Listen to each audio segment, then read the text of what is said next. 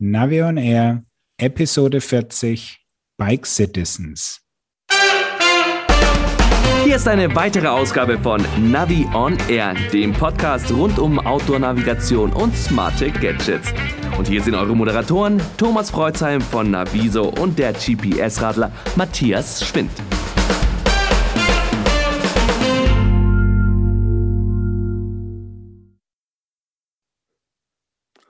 Hallo Matthias und hallo Andi. Servus, ihr beiden. Hi, grüß euch. Ja, liebe Hörer, wie ihr merkt, haben wir jetzt auch wieder einen Studiogast. Wir sind nicht alleine, sondern bei uns ist Andreas Stückel von Bike Citizens. Wir nennen ihn Andi. Und Andi, total schön, dass du jetzt bei uns bist, denn das war eine ganz kurzfristige Einladung. Wir freuen uns sehr, dass du uns jetzt was über Bike Citizens erzählen kannst. Danke für die Einladung. Ich bin Andreas, Andreas Stückel von Bike Citizens äh, und mit Bike Citizens jetzt nun seit zehn Jahren äh, am Markt und äh, wir programmieren, wir entwickeln gleichnamige App, basierend auf dieser App auch sehr spannende Digitalprojekte und haben auch ein kleines Hardware-Gadget äh, im Portfolio, das ihr vielleicht äh, kennt. Und da werden wir jetzt so ein bisschen, äh, ja, kann ich, bin ich gern bereit, so ein bisschen Einblicke zu geben in unsere Arbeit. Das ist super und jetzt nimmst du uns fast schon den innerlichen Wind aus den Segeln. Wir wollten das ja so langsamer kommen lassen, aber jetzt haben wir schon die Zusammenfassung. Bike Citizens, hast du gesagt, hast du es gerade verraten, gibt es seit zehn Jahren. Und ähm, ja, vielleicht verrätst du uns einfach erstmal, wo kommt ihr her, wie viele Leute seid ihr und ähm, was ist eigentlich Bike Citizens? Da muss ich 15 Jahre, glaube ich, zurückspulen, weil ich war nicht, äh, wie ich zum Fahrradfahren kam. Und zwar ähm, war mal ein, ein damaliger Mitbewohner, ich war dort fünf Jahre in, ich war fünf Jahre in Graz, zweieinhalb in, äh, fünf Jahre in Österreich, zweieinhalb in Graz, zweieinhalb in Wien. Als ich in Graz lebte, war mein damaliger Mitbewohner, der war Fahrradkurier. Und ich äh, fand das so spannend, war auf der Suche nach einem Nebenjob und dann hat es mich, dann hat es mich richtig erwischt innerhalb dieses Jobs. Also da bin ich von einem äh, normalen, gewöhnlichen Radfahrer äh, aufgestiegen in der Evolutionskurve zu einem richtig passionierten Radfahrer. Und, äh, während einer Fahrradkuriermeisterschaft, das ist ein ganz witziges Event, äh, das dürfte 2010 gewesen sein in Budapest. Da kam ja die Idee zu Bike Citizens, denn wir waren in Budapest ein langes Wochenende mit Radkurierfreunden eben aus der Stadt, Locals äh, in der Stadt unterwegs und haben die Stadt dort nochmal auf auf eine ganz andere Weise kennengelernt. Verschlungene Wege, so ein bisschen weg von den ähm, Hauptspots der Stadt. Und das hat mir nochmal ein ganz anderes, ähm, ein ganz anderes Bild oder einen ganz anderen Blick auf die Stadt gegeben. Ebenso dieses Wissen um die Stadt, dass, in, dass es in vielen europäischen Städten möglich ist, äh, angenehm von A nach B zu kommen, auch wenn viele Städte noch viel Nachholbedarf haben in der Infrastruktur.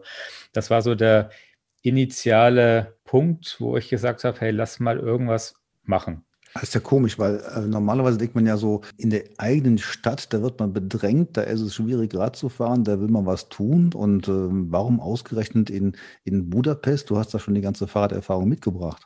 Ja, das war, das war eigentlich ein reiner Zufall, ähm, Budapest, weil wir eben in, auf dieser Fahrradkuriermeisterschaft waren. Ich glaube, jede Stadt bietet viele, viele äh, Möglichkeiten, von A nach B zu kommen. Und du, du weißt, ich sitze ja in Berlin, da gibt es, weiß nicht, wie viele Straßen es hier gibt, wie viele Wegverbindungen. Und da gibt es schlechte Wegverbindungen, es gibt auch wahnsinnig gute Wegverbindungen. Und äh, vorausgesetzt, du hast einigermaßen gutes Equipment, du hast ein Fahrrad, das dir Spaß macht, äh, die Kette ist geölt äh, und weiß dann eben noch diese Wegverbindungen durch im Park, im, am, am, an den Wasserwegen entlang, entlang von Wohn- und Spielstraßen. Das sind alles wichtige Wegverbindungen, die das Radfahren in der Stadt viel angenehmer machen. Ja, die Idee war einfach, mit der OpenStreetMap, das ist unsere generelle Basis, mit der wir arbeiten, eine frei zugängliche Karte, äh, einen Routing-Algorithmus zu entwickeln, der eben diesen Ansprüchen gerecht wird und, und wir eben äh, seit 2011 nun, seit die App rauskam, äh, ja, Bewohnern der Stadt fahrradfreundliche Wege anzeigen können. Brauchen Fahrradkuriere wirklich eine App? Ich glaube, zum, zum Starten wäre es sicherlich sinnvoll. Je größer die Stadt, desto komplexer die, die Wegverbindungen. Aber grundlegend, ich hatte als, als Fahrradkurier, ich war in Graz und Wien, habe dort keinen Navi gebraucht. Viele Leute, die in der Stadt wohnen, äh, für die ist es auch, für die ist es eine richtig große Unterstützung mit einem Navigationsgerät, mit einer App, die die schönsten Wege anzeigt, äh, erstmal sich zurechtzufinden. Da bist du als Fahrradkurier-Profi, du hast auch nicht unbedingt äh, Angst, äh, nach einer gewissen Zeit auf einer dreispurigen äh, innerstädtischen Großstraße dich mit dem Autoverkehr zu messen. Weißt du, für viele, für viele normale Radfahrer ist das eher ein Horrorszenario. Deswegen ist es für uns ja auch äh, wichtig, angenehme grüne Wege zu zeigen. Die können dann auch ruhig mal ein bisschen länger sein. Aber wenn ein Weg angenehm ist und dafür ein bisschen länger, ist es trotzdem sinnvoller, äh, diesen Weg als äh, normaler Stadtbewohner äh, zu wählen. Ja. Das ist dann der Unterschied zum Fahrradkurier. Und wenn man jetzt eure Herkunft betrachtet, ähm, A, wie viele Leute seid ihr da gewesen und B, äh, wart ihr jetzt sozusagen Informatiker, die mal eben Fahrradkurier machen oder wie kam jetzt die Kenntnis zustande, um dann eine App zu programmieren? Also ich bin gelernter Fotograf. Mein Gründungskollege hatte Physik studiert. Der dritte im Bunde, das war der Mitbewohner meiner damaligen Freundin, der ist und war einfach ein äh, ja, Technikgenie. Der ist auch mittlerweile, also nach wie vor bei uns in der Firma und, und leitet die technische Entwicklung. Du darfst auch gerne Namen nennen. Das war der Daniel, Daniel Kofler und der Mihai, Mihai Geter. Also mhm. äh, und zu dritt haben wir eigentlich diese, diese Idee gestartet. Aus drei Leuten, also kannst du jetzt eine Null dranhängen. Mittlerweile sind da 30 Leute verteilt auf den Standort Berlin und äh, Graz tätig für die Firma, die ja nicht mehr nur eine Navigations-App weiterentwickeln, sondern in vielen anderen Bereichen tätig sind. Aha. Der Anfang war ja in Graz und ich frage mich so, haben die Österreicher nicht irgendwas Besonderes? Äh, denn in Wien gibt es ja auch Entwicklungen zu einer Fahrrad-App. War das irgendwie besonders affin dort? Gar nicht. Ich war zu dem Zeitpunkt der Gründung, war ich schon in Wien. Mein damaliger, also mein Gründungskollege, der Daniel, äh, der, der, ist in, der war in Graz ansässig und dort war einfach die, wir hatten dort eine gute Möglichkeit äh, über den Science Park, das ist ein akademisches Gründerzentrum, äh, die Firma zu gründen, bekam da sehr viel Unterstützung und es war eher so eine wirtschaftliche Ausgangssituation, wo wir uns für den Standort in Graz entschieden haben. Und euer Ansatz war ja jetzt anders als ähm, andere Apps. Ihr habt euch auf den Stadtverkehr konzentriert. Ihr habt gesagt, wir wollen die Bedingungen für Radfahrer verbessern und habt diese App konzipiert. Aber ich habe euch auch dann schon relativ früh in Erinnerung, dass ihr auch Kampagnen gemacht habt, also euch Partner gesucht habt, mit denen ihr zusammengearbeitet habt und dann mit Hilfe dieser App die Verkehrsbedingungen analysiert habt und dann verbessern wolltet. Genau, also das, das Thema mit der Navigation, das war, das war der Start. Wir hatten schnell festgestellt, also wir haben, wir haben festgestellt, unser Thema ist einfach die Stadt und in der Stadt gibt es sehr viel Nachholbedarf und wir wollen alle, wir wollen ja alle in der Stadt wohnen aber haben viele haben einfach durchweg Probleme im, im, städtischen Verkehr. Das ist ein, ein der Haupthindernisgründe, weswegen Leute in der Stadt nicht mehr Fahrrad fahren, ist einfach, dass es als unbequem und unsicher äh, angesehen wird. Und es gibt wahnsinnig viele Städte, nicht alle, aber es gibt wahnsinnig viele Städte, die so auf diesen Trichter gekommen sind, hey, wir müssen irgendwas tun, wir müssen Wege bauen, wir müssen äh, aber nicht nur in Beton denken, sondern auch ähm, äh, Kommunikation betreiben, vielleicht auch Hilfsmittel in Bezug auf Digitalisierung verwenden, Stichwort Bike Citizens eben. Und so sind wir auch so, von, so ein bisschen von der Entwicklerbude hin zu einer, zu einer Agentur für, für städtische Mobilität geworden und, und bieten dort auch Kenntnisse. Ja.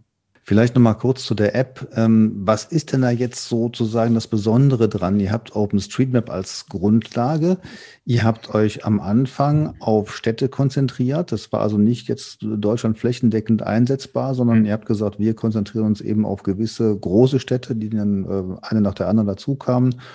Und Ihr habt dann gesagt, wir wollen das optimale Fahrradrouting. Wie macht man sowas dann? Wenn du, Thomas, hier und heute möchtest, könntest du äh, selbst auch eine App bauen mit Fahrradrouting. Es gibt im, es gibt im Netz auch äh, Anbieter, da kannst du äh, Routing-Algorithmen auch ja, runterziehen. Und der Unterschied zu Bike Citizens ist, dass wir, einen, wir haben praktisch einen handgeschnitzten äh, Routing-Algorithmus. Also wir haben praktisch die, du musst dir das so vorstellen, in einer Stadt, die OpenStreetMap, die ist so aufgebaut, dass es 50 bis 100 verschiedene Straßentypi gibt. Angefangen vom kaum mehr sichtbaren Pfad, der an irgendeiner, äh, oder ein Waldweg, der da durch einen Park fährt, bis hin zur innerstädtischen dreispurigen Straße. So, und dazwischen gibt es ganz, ganz viele Straßentypi. Und, äh, der Algorithmus berechnet immer die kürzeste Wegverbindung von A nach B. Und du wirst dann den Algorithmus so bauen, dass du einzelnen Straßentypi gewisse Kosten zuweist. Zum Beispiel hat jetzt dann eine innerstädtische dreispurige Straße bekommt einen sehr schlechten Kostenfaktor. Sagen wir mal mit dem Multiplikator 5 versehen.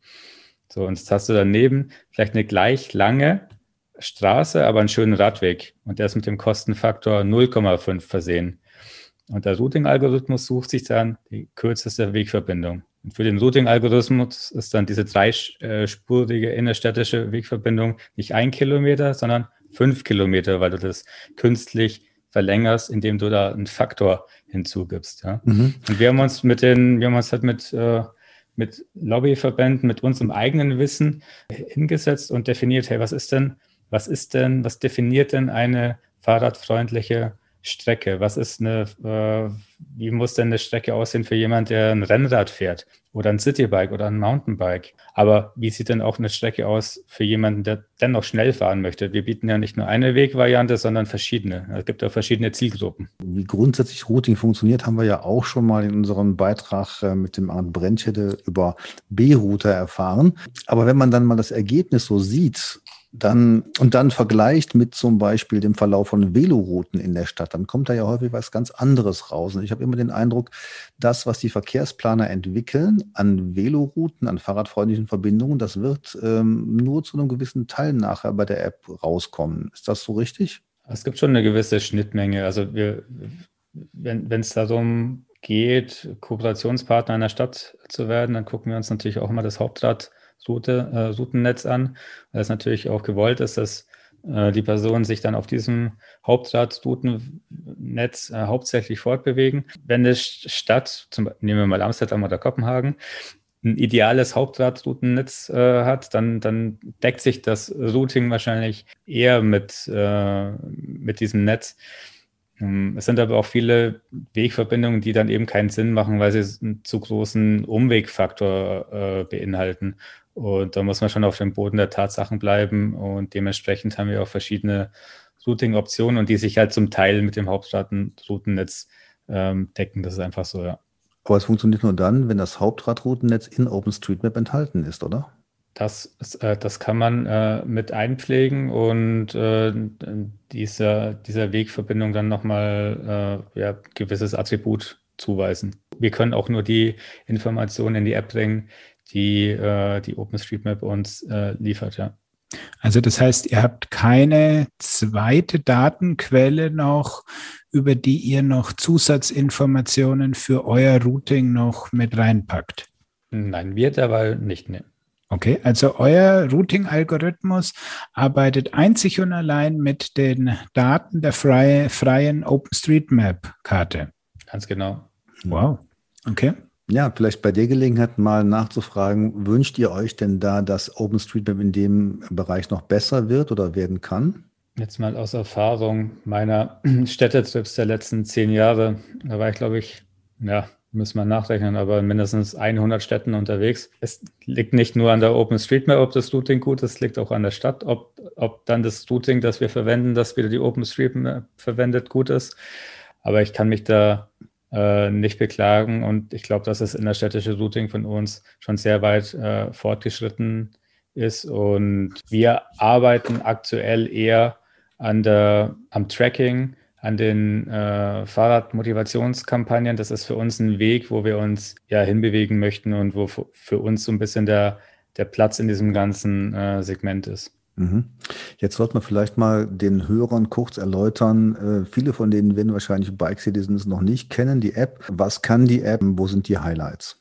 Die App ist äh, im März grund, grund erneuert worden. Das, was du vorher angesprochen hast, hattest äh, mit diesem städtischen Routing, Thomas, das haben wir ja letztes Jahr so ein bisschen erweitert und mittlerweile steigst du in der Bike Citizens App in eine weltweite, weltweit verfügbare Online-Karte ein und optional gibt es dann eben noch eine Möglichkeit, die einzelne Offline-Region äh, maßgeschneidert herunterzuladen. So, das ist praktisch so ein, so ein Hybrid dass man eben sehr schnell in die Karte mit einsteigen kann. Dann gibt es ganz neu auch eine zoombare Heatmap, also eine Visualisierung der eigenen äh, Wege in der Stadt, in der Region. Also all, all das, was ich jemals mit der Bike Citizens App zurückgelegt habe, wird auf sehr schöne Art und Weise präsentiert. Das finde ich zum Beispiel ganz gut. Also ähm, Matthias, jetzt korrigiere mich mal, gibt es das in einer anderen App, dass man direkt seine ganzen zurückgelegten Wege sehen kann? Bei der Heatmap fällt mir immer Strava ein, aber das ist ja global gesehen. Also die eigenen Wege wüsste ich jetzt keine andere App. Mhm. Genau, du gehst da praktisch rein und hast immer sofort deine Gesamtheatmap, also die, die Anzahl oder die Visualisierung aller jemals getätigten Wege. Äh, bei mir sind es aktuell 7278 Fahrten. Sehr gut, ja. Und das, das, ich finde das einfach schön, da kann man rauszoomen und das bin ich gerade auf der Europakarte und dann ist einfach, das ist einfach cool, weil jeder, jeder Wegverbindung, jeder Schnipsel auf dieser Europakarte ähm, der erzählt dann eine gewisse Story und man erinnert sich dann gerne an diese gefahrenen Routen zurück. Ich finde das immer toll, wenn Leute sagen, äh, ich kenne doch jeden Weg hier, dann sage ich denen immer, ich glaube nicht, dass ihr wirklich jeden Weg kennt. Und natürlich kann man es nicht irgendwie direkt rausfinden, aber mit so einer Heatmap kann man ja genau sehen, wo man noch nicht war. Auf jeden Fall, definitiv. Genau, also das, das finde ich als Vielfahrer sehr, sehr, sehr spannend. Dann gibt es den Plaza, das ist so ein, äh, so ein, so ein Newsflash, den man äh, dann auch äh, um seinen Umkreis herum einstellen kann. Also äh, Nachrichten aus dem Bike Citizens Kosmos zwischen einstellbar zwischen 5, 10 äh, Kilometer Umkreis und auch weltweit. Das ist auch immer interessant, das, was wir gerade aktuell in der Welt so unternehmen, zum Beispiel eine Bike-to-School-Kampagne in Osnabrück, jetzt eine startende Kampagne wieder in der Region Hannover, jetzt dann bald ab 1. Juni in Schleswig-Holstein.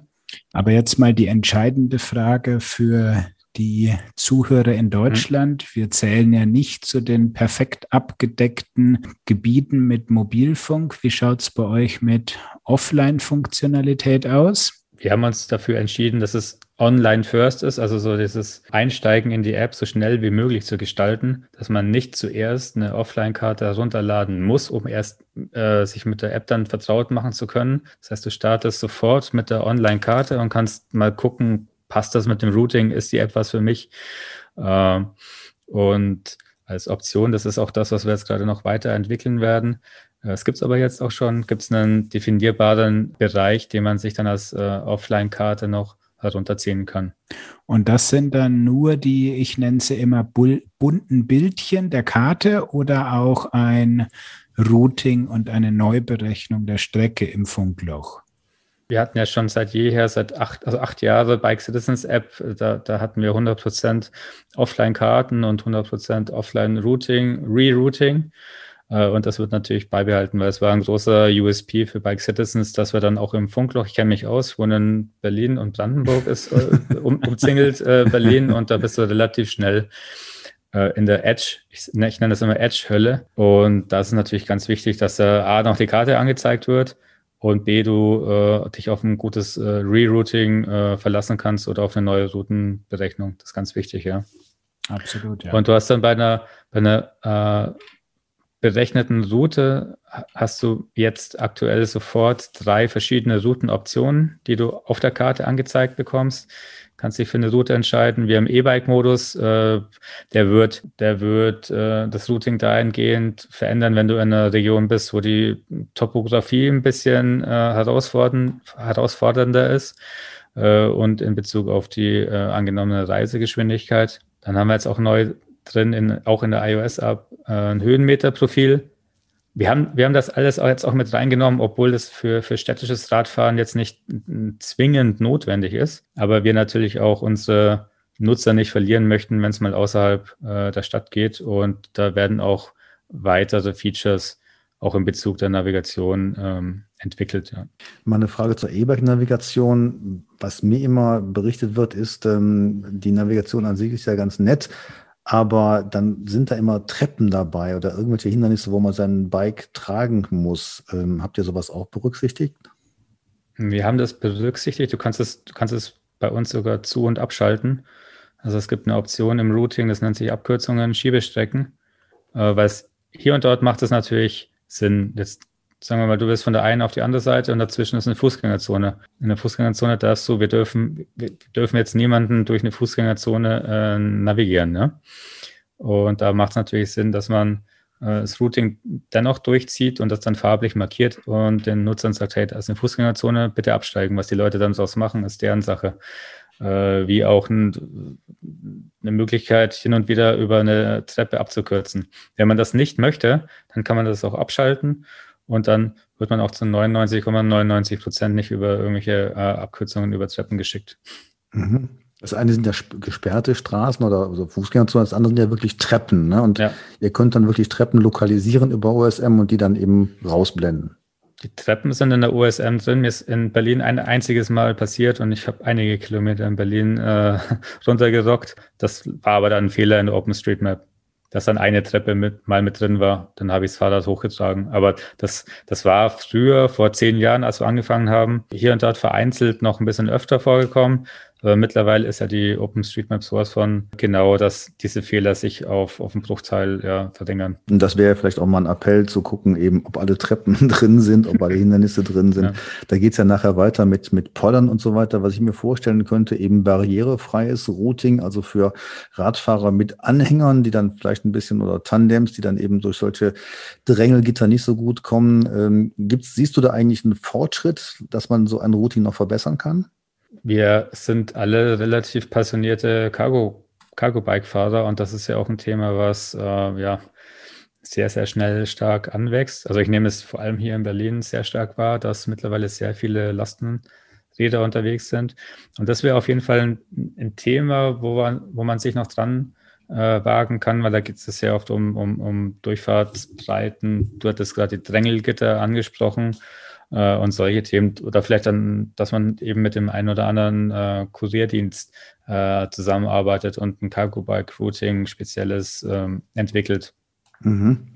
Aber ein Cargo Bike ist halt eben auch nicht ein Cargo Bike. Das ist halt auch schwierig. Wie ihr wisst, gibt es ja wahnsinnig viel unterschiedliche Modelle. Es gibt dort Cargo Bikes, die sind eben nicht breit, diese Long Johns, die sind vielleicht ja, 50 Zentimeter breit und dann gibt es einen Christiania. Ein Christiania bewegt sich natürlich ganz anders als ein Bullet.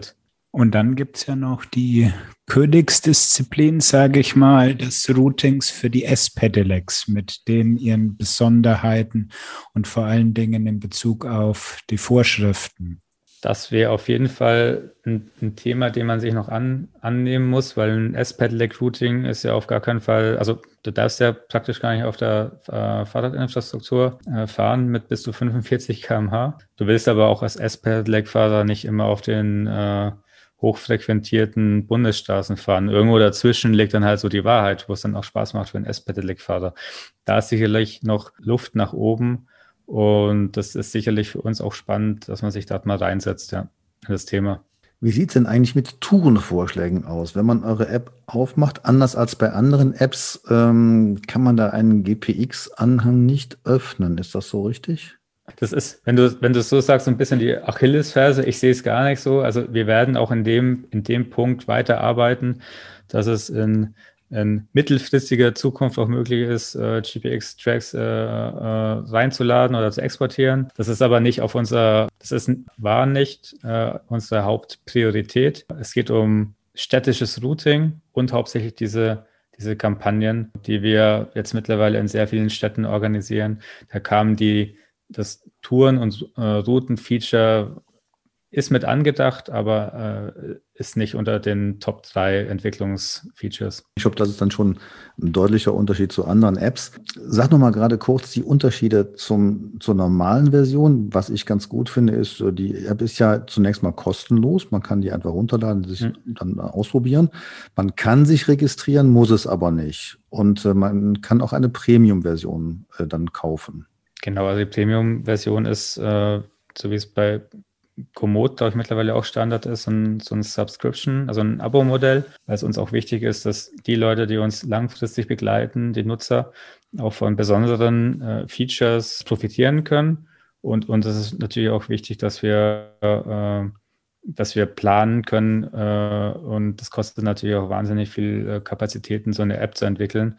Und da freuen wir uns, wenn, wenn wir natürlich auch viele Abonnenten gewinnen können, um dann wirklich coole weitere Features zu entwickeln.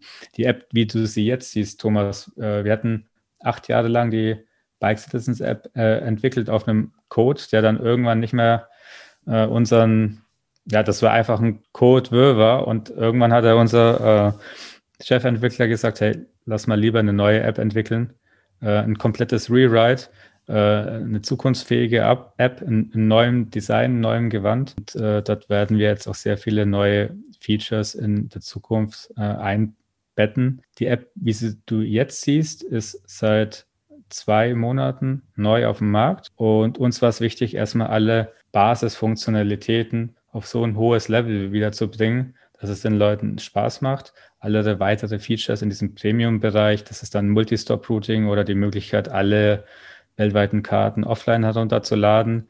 Äh, da werden wir noch einige mehr Features hineinbetten. Ansonsten kannst du als User standardmäßig die Online-Karte verwenden und dort auch ganz normal von der Navigation profitieren.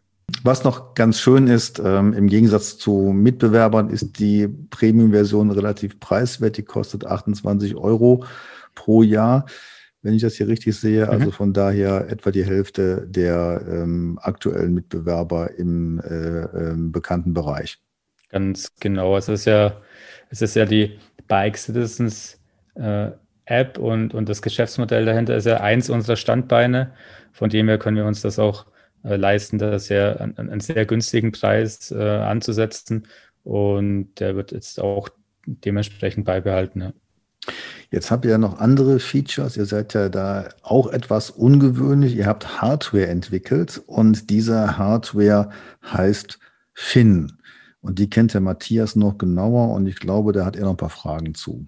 Fangen wir erstmal ganz an den Basics an. Erklär doch mal, was denn der Finn überhaupt ist. Ja, der Finn ist unser eierlegende Wollmilchsau. Der hat uns, der hat uns, der begleitet uns jetzt mittlerweile seit äh, 2015. Äh, wir hatten die Bike Citizens App äh, entwickelt und dann irgendwann festgestellt, hey, wenn wir jetzt auch eine, also wir haben jetzt eine App entwickelt, die, die wunderschöne Radtouren äh, und, und, und A nach B Routing in der Stadt äh, anzeigt aber es gibt keine vernünftige, oder zum damaligen Zeitpunkt gab es einfach keine vernünftige Handyhalterung, Smartphone-Halterung. Da gab es dann irgendwas ganz Schlimmes aus Plastik äh, zum Hinschrauben und Justieren und dann hattest du ein iPhone XY und dann hast du geswitcht auf ein anderes Modell, dann mu musstest du wieder irgendwie eine andere Halterung kaufen. Das war alles ein rechter Krampf. Und die Idee zum Finn, das war auch so ein bisschen der, der, das, dem Radkurier-Dasein geschuldet, weil wir als Radkuriere immer diese NOC Silikonlichter hatten, weil die waren einfach äh, schnell und einfach zu, zu befestigen und haben ihren Dienst gut getan. Deswegen hat man gesagt, hey, lassen wir mit dem Produktdesigner auf Basis dieses äh, Materials Silikon was entwickeln, was dann aber auch universell für alle Smartphones und, und möglichst alle Lenker funktioniert. Und dann kam, dann wurde Finn 2015 geboren Genau, also den Finn dann entwickelt hatten, der ging dann sofort durch die Decke. Wir hatten Eurobike Award gewonnen. Dann, dann war unser Stand ein Wochenende äh, befüllt mit, mit neugierigen Leuten und seitdem verkaufen wir Finn in die ganze Welt. Äh, ich finde es ja sehr spannend, weil Finn ist so ein einfaches, minimalistisches Produkt. Da kann man auch wahnsinnig viel Hirnschmalz äh, reinstecken, das wirklich weltweit und in alle Sparten zu verkaufen. Und auf der anderen Seite hat diese hochkomplexe äh, Zusammenarbeit im, im, im, kommunalen Bereich mit den ganzen äh, Kampagnen, Radverkehrsdatenanalysen. Also es ist ein schönes Gegengewicht. Also es ist ja wirklich eine ja, einfache Halterung, die eben gerade für schnell mal unterwegs das Smartphone an Lenker zu packen ideal ist. Ähm, also ich habe selbst schon das Monster von Montana 700 von Garmin reingepackt. Auch selbst damit ließ sich der Silikon Gummi nicht ins Reisen bringen. Und das Ganze ist ja auch mit, ähm, was kostet sie? 15 Euro, glaube ich. UVP ist 15 Euro, wenn man auf unserem Shop ist. Ja, genau. Also damit auch wirklich bei den sehr günstigen Modellen dabei. Ja. Du kannst auch noch wesentlich günstiger irgendwelche ähm, Fernost-Fabrikate auf Amazon kaufen, aber davon würde ich abraten, weil ähm, wir sind einer der wenigen, die in, das Silikon kommt aus, aus Deutschland und der Finn wird in Österreich produziert. Und auch die Inhaltsstoffe sind äh, unbedenklich. Und äh, muss auch dazu sagen, Silikon ist nicht gleich Silikon. Ja? Es gibt Silikon, was äh, innerhalb von einem halben Jahr sehr spröde wird und dann äh, fliegt er dann, dann 100, äh, dann 800 Euro äh, iPhone auf die Straße. Da muss man sich halt einfach genau überlegen, was die bessere Anschaffung ist. Ist das eigentlich irgendwie patentiert bei euch? Der Finn ist patentiert, ja. Der hat ein Patent für Deutschland, für die USA und ich glaube England, ja. Ich sehe gerade, ihr habt den Finn auch in verschiedenen Farben produziert. Wie kam es denn dazu?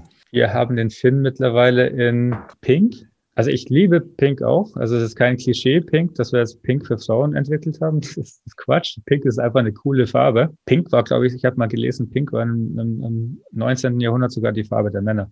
Das hat sich dann irgendwann im Laufe der Zeit irgendwie. Äh ich dachte immer, das ist Bübchenblau. nee. nee, Pink ist einfach eine coole Farbe. Dann gibt's noch Giftgrün und Rot. Ja, die Welt da draußen ist ja auch äh, bunt und farbenfroh und wieso nur ein Finn immer in, in transparent und, und schwarz anbieten. Das ist natürlich eine Schwarz ist natürlich eine tolle Farbe, passt zu den meisten Smartphone-Modellen, aber es gibt genauso viele Leute, die auf Giftgrün und, und Pink und Rot stehen. Also von dem her ist es ja eine logische Weiterentwicklung. Musstet ihr den Finn eigentlich schon mal überarbeiten, weil der Trend zu immer größeren Smartphones, der ist ja gefühlt noch ungebrochen. Ich hoffe, dass der, ich hoffe, dass der Trend bald aufhört, weil sonst müssen die Leute auch äh, größere Hosentaschen entwickeln. ähm, ja, einmal wurde der äh, rundum erneuert, äh, vor drei, vier Jahren war das und er ist jetzt ein bisschen größer und da kannst du aber auch problemlos auf einen, weiß nicht, hast einen 1 Zoll Lenker und in Kombination mit so einem äh, XXL-Phone gar kein Problem. Also was passt jetzt nicht mehr in den Finn? Mini-Tablet. Das iPad passt nicht mehr. iPad, rein. ja. Aber dann hast du auch keinen Platz mehr für deine Hände, also dann ist auch irgendwann Schicht im Schacht. Ja, jetzt habt ihr noch eine ganz neue Hardware. Also wir haben den Podcast richtig gut angesetzt. Ihr habt was ganz Neues. Äh, euer zweites Produkt hast du uns eben noch erzählt. Was ist das denn? Wir wollten schon immer mal so in, in Richtung Karten gehen und Spielkarten. Und unser, unsere Designer haben so ein, wir nennen das Bling Bling Wheel Reflectors. Uh, das kommt auch aus dem Fahrradkurierbereich. bereich das sind Speichenkarten, reflektierende Speichenkarten. Da, da kann man jetzt seine Katzenaugen mit äh, ersetzen. Ein schönen Design. Äh, das hat den Hintergrund, dass du damals als Fahrradkurier, wenn du an einer Fahrradkuriermeisterschaft teilgenommen hattest, dann gab es immer diese Speichenkarten und die Fahrradkuriere, die auf der Straße herumfahren, mit den meisten ähm, Speichenkarten sind, das sind praktisch die Leute, die schon überall am Start waren. Ne? Also das heißt, bei einer Fahrradkuriermeisterschaft bekamst du dann irgendwie ein Kartenset oder wie war es? Nee, da bekamst, bekamst du eine Karte und die hast du dann in die äh, Speichen und dann stand dann drauf äh, ECMC, das heißt immer European Cycle Messenger Championship. Da hattest du eine Karte bekommen und damit konntest du allen zeigen, dass du halt da warst. Ja. Und je mehr Karten, bei mehr Championships hast du dann teilgenommen. Ja. Und die steckt man jetzt einfach rein ins Rad, also zwei Stück pro Laufrad und die halten fest und sollen eben dann reflektieren, ob die jetzt STVZO-konform sind, äh, das wissen wir jetzt noch nicht. Das wissen wir nicht. Ich weiß nicht, ob es eine Zertifizierung gibt, aber du steckst einfach die Karten, schiebst ein bisschen runter und dann halten die Bomben fest. Alles klar. Ja, ich würde gerne auch mal zum aktuellen Anlass übergehen, denn ähm, in der Kategorie Kommunikation des Deutschen Fahrradpreises ist der erste Preis an die Region Hannover gegangen und die setzt eben eure App ein zu einem Radverkehrsplanungsprojekt. Also im hm. Prinzip haben die mit eurer Technik gewonnen und vielleicht kannst du uns mal was zum Projekt erzählen. Ja, also generell ist es so, dass du als äh, Privatunternehmen nie, nie in den Genuss äh, kommen kannst, beim, beim äh, deutschen äh, Fahrradpreis abzuräumen. Das, ist, das geht immer in, in die Richtung der Kommunen. Und wir sind natürlich genauso stolz, dass wir dann Teil dessen sind, weil eben die Region Hannover unsere Produkte mit einsetzt.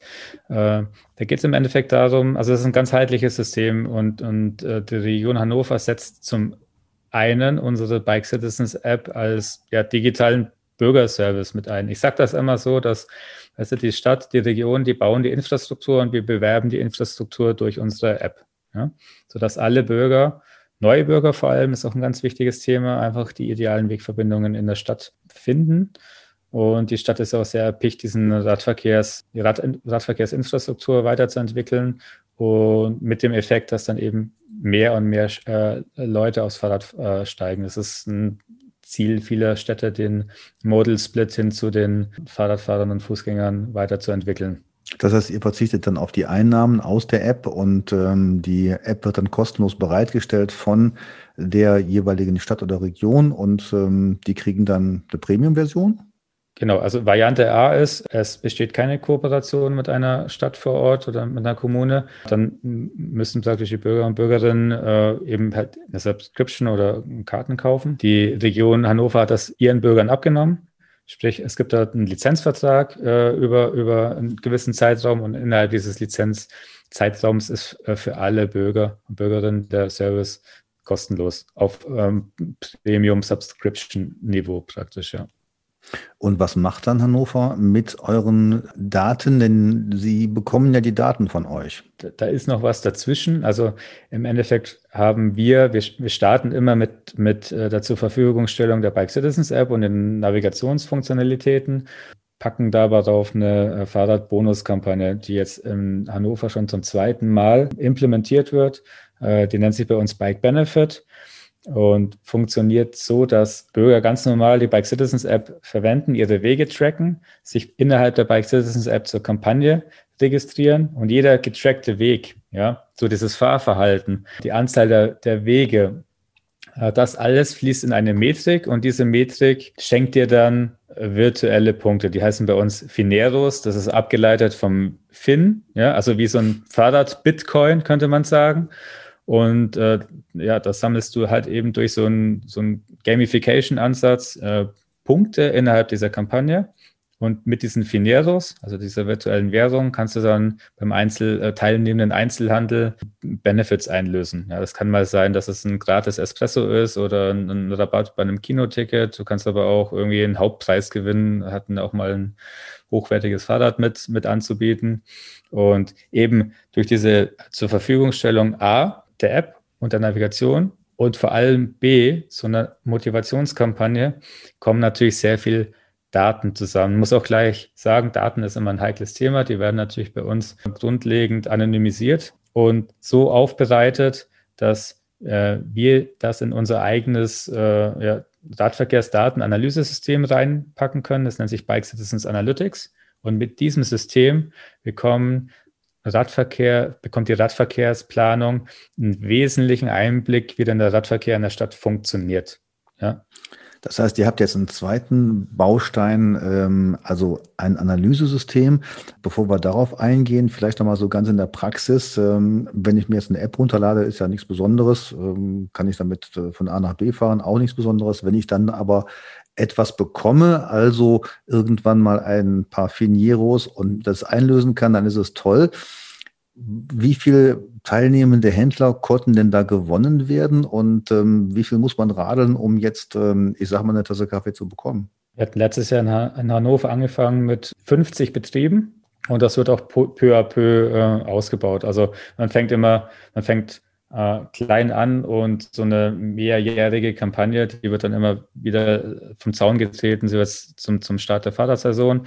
Dann kommen dann peu à peu äh, neue Inhalte mit rein. Es gibt auch die Möglichkeit, sich dann als Händler, wenn man Bock drauf hat und von der Kampagne erfahren hat, sich dann in Zukunft selbst zur Kampagne mit einzutragen über so ein Uploader-Tool. Zum Spieldesign, also im Endeffekt sieht es so aus, dass wir im Gegensatz zu vielen anderen Kampagnen, die da draußen äh, äh, am Markt sind, jetzt nicht die reine Kilometerleistung, dass du nicht einen Benefit für die Kilometerleistung bekommst, sondern einen Grundbenefit auf die Anzahl der Wege, die du pro Woche zurücklegst. Also du kannst pro Woche bis zu zwei Fineros aufgrund der Anzahl deiner getrackten Wege äh, verdienen.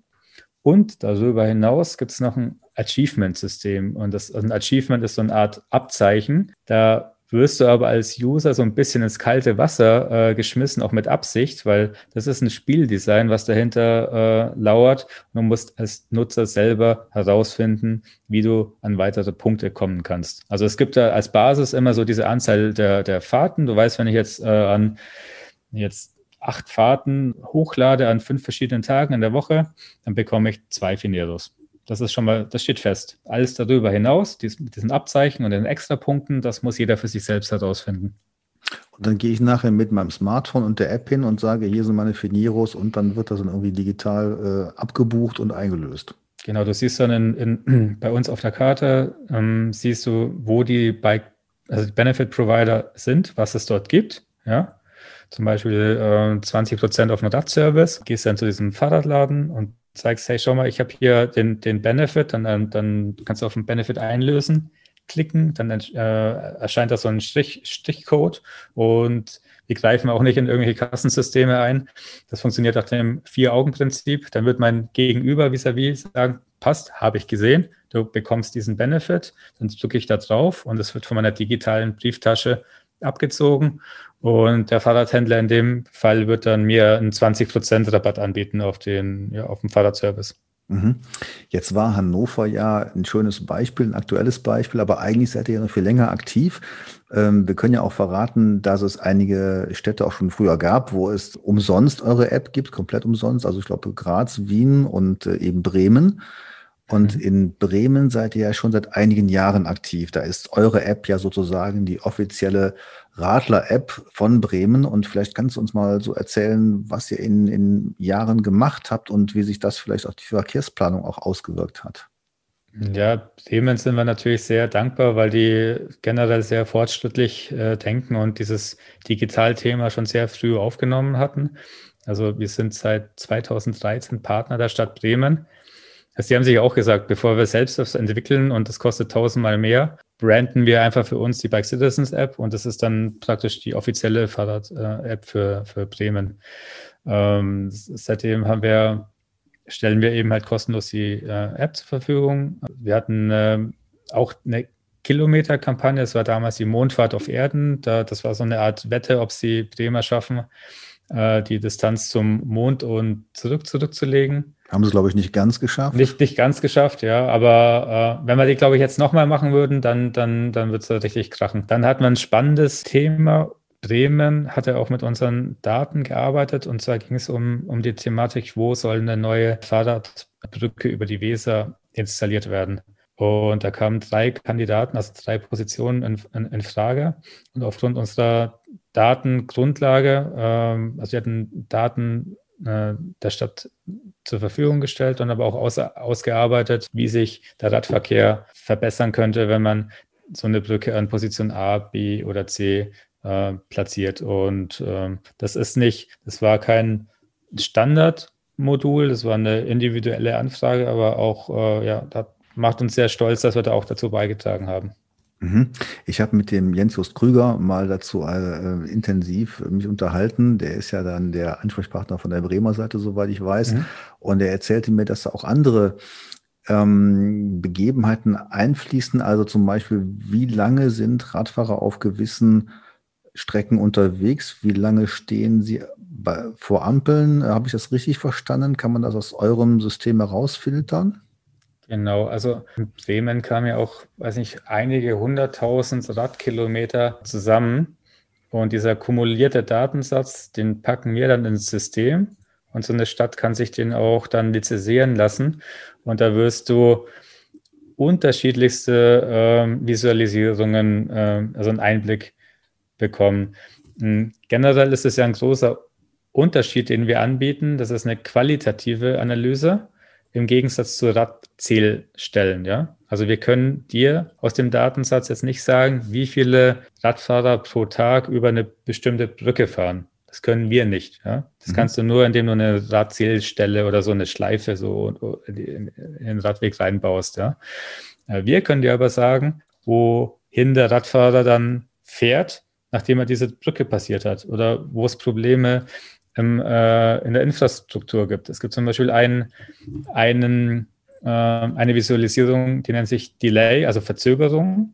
Und da klickst du drauf und hast über das komplette Stadtgebiet eine Visualisierung, die dir zeigt, wo die Bürger am längsten warten müssen an Kreuzungen. Vielleicht auch vor der Frittenbude kann, da muss man, da muss man sein Gehirn auch nicht ausschalten ja, und nochmal genau gucken, ist es jetzt dann die Eisdiele gewesen oder ist es wirklich eine katastrophale Kreuzung, wo man lang warten muss? Ja? Ich glaube, die Verkehrsplaner können das analysieren, aber denen stellt ihr dann, das finde ich schon toll, eure Entwicklungen zur Verfügung und die nutzen das dann eben für die äh, Optimierung der Planung. Genau, und da ist halt noch ganz viele andere Features wie äh, generell eine Durchschnittsgeschwindigkeit auf gewissen Segmenten. Man will ja auch immer wissen, wie schnell ist einfach das äh, Radverkehrsnetz. Je schneller das Radverkehrsnetz und äh, ist desto, desto schneller kommt man als Radfahrer von A nach B.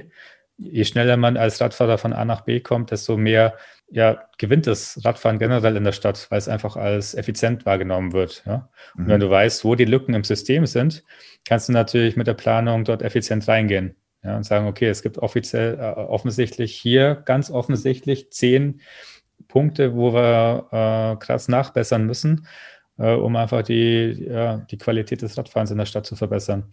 Und das, damit mit diesen Sachen gehen wir auch sehr transparent um, weil jeder, der uns, jeder Nutzer spendet praktisch seine Tracks uns. Und mit diesen Tracks schaffen wir es natürlich, den Radverkehrsplanern einen wahnsinnig guten äh, Einblick in den Status quo des, des Radverkehrs zu geben, den es so in dieser Qualität davor noch nie gab. Du hast jetzt auf dem Deutschen Radverkehrskongress auch über ein ganz neues Projekt berichtet und äh, da ging es um die Motivation von Jugendlichen. Genau, das ist ein Projekt, was uns sehr stolz macht. Das ist ein gefördertes Projekt innerhalb des äh, Nationalen Radverkehrsplans. Das ist ein Förderinstrument vom Bundesverkehrsministerium. Ja, wir entwickeln dort gemeinsam mit unserem Partner vor Ort, äh, also in diesem Förderprojekt äh, gibt es Bike Citizens und das äh, Institut für vernetztes Denken. Und die machen seit jeher schon Schulprojektwochen und jetzt spezifisch Schulprojektwochen zum Thema Mobilität. Da werden in über 20 Schulprojektwochen Schüler der 8. bis 11. Klasse gefragt, welche Ideen man oder wel, welche Ideen zur Optimierung A der Bike Citizens App äh, führen könnten und B, was für lokale Events man installieren könnte. Kann man zum Beispiel innerhalb von so einer Kampagne auch die Politik herausfordern? Kann man da irgendeine Wette installieren? Und da haben die Jugendlichen wahnsinnig gute ähm, ja, Ergebnisse, Ideen geliefert, die wir jetzt gemeinsam versuchen, in die Hülle und Fülle der Ideen natürlich erstmal zu sortieren und zu gucken, was überhaupt realisierbar ist. Äh, und dann äh, schauen, was, äh, was wann und wie eingebettet wird ins System. Und die Kampagne ist äh, im Endeffekt gleiche Basis wie diese Bike Benefit, also diese Fahrradbonus-Kampagne, die wir in der Region Hannover jetzt auch starten. Die wird dort im Endeffekt äh, um, um viele Aspekte weiterentwickelt. Aber was macht den Jugendlichen denn jetzt Spaß, eure App zu nutzen? Naja, das Ding ist eben, indem, indem du den Jugendlichen die Möglichkeit hast, Ideen mit uns Ideen weiterzuentwickeln. Dementsprechend schaffst du ja auch so ein bisschen Identifikation zu der Kampagne, weil das ist auch an deren Kampagne. Und ein, um ein Beispiel zu nennen, wie wollen wir es schaffen, auch viele Jugendliche aufs Fahrrad zu bringen, darf da auch schon ein bisschen äh, spoilern. Und zwar wird es zu Beginn der Kampagne eine Charity-Aktion geben. Ähm, du kannst als Nutzer, wenn du Fineros gesammelt hast, brav gefahren bist, viel in die Pedale getreten hast, kannst du diese Fineros nutzen, um dir persönlichen Benefit äh, zu geben, indem du gratis Kaffee oder ein günstiges Kinoticket einlöst. Du kannst aber auch äh, an, an Charity-Aktionen spenden.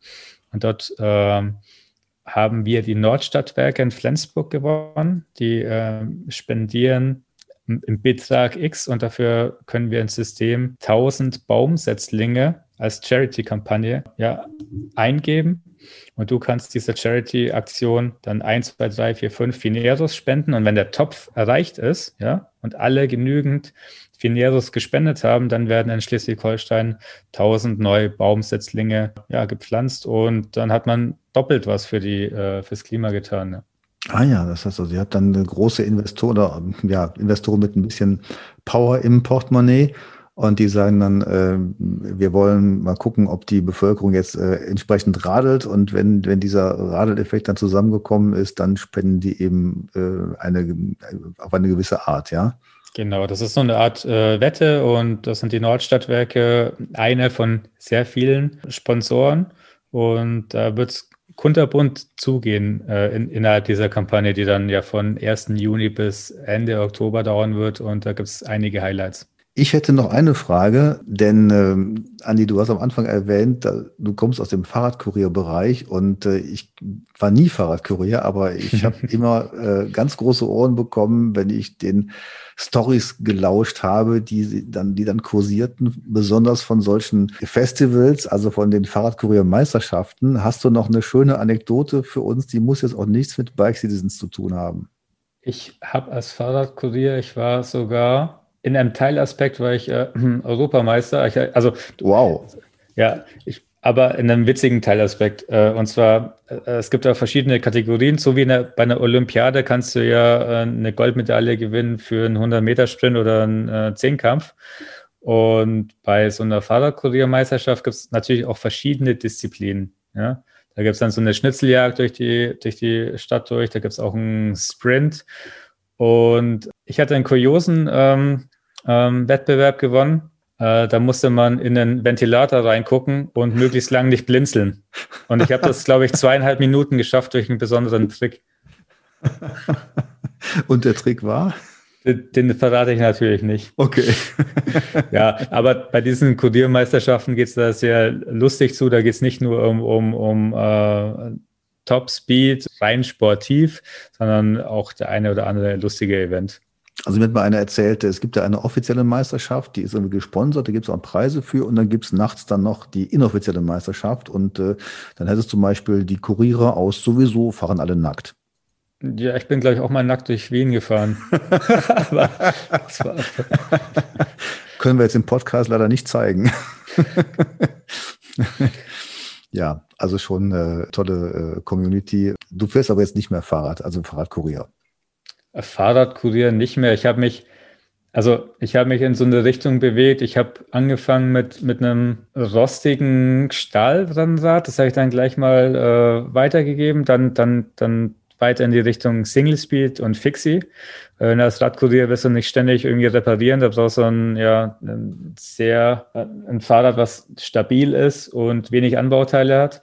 Und mittlerweile bin ich aber auch äh, viel draußen mit meinem Gravelbike unterwegs. Hatte ich vor zwei Jahren ein schickes neues Fahrrad gekauft und bin seitdem auch sehr viel Bikepacking unterwegs. Und ja, das sind die, da, da ist man ja grenzenlos. Das macht richtig Spaß und da kann man auch mal Navigation einsetzen. Äh, brauchen die Fahrradkurier eigentlich jetzt auch in großen Städten immer noch kein Navigationsgerät?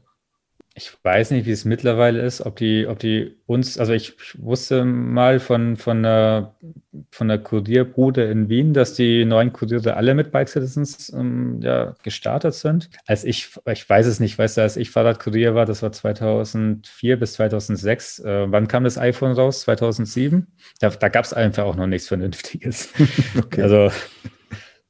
Ja, gut.